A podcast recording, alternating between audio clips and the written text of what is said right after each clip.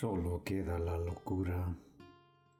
En el alfeizar de mi ventana la veo ahora velando entre piedras insomnes, como una niña fascinada por las palabras del hada que le cuenta que su historia está grabada en un anillo que al dedo lleva una mujer en el fondo del mar, una mujer que vendrá cuando se apague el fuego de la chimenea y la noche se disuelva en su tristeza en la ceniza fría del hogar. He visto a la historia en una bandera negra que camina y avanza como un bosque, pero no anoté la fecha.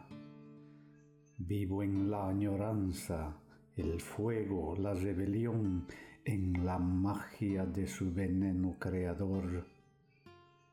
Mi patria es esta centella este relámpago en la tiniebla del porvenir.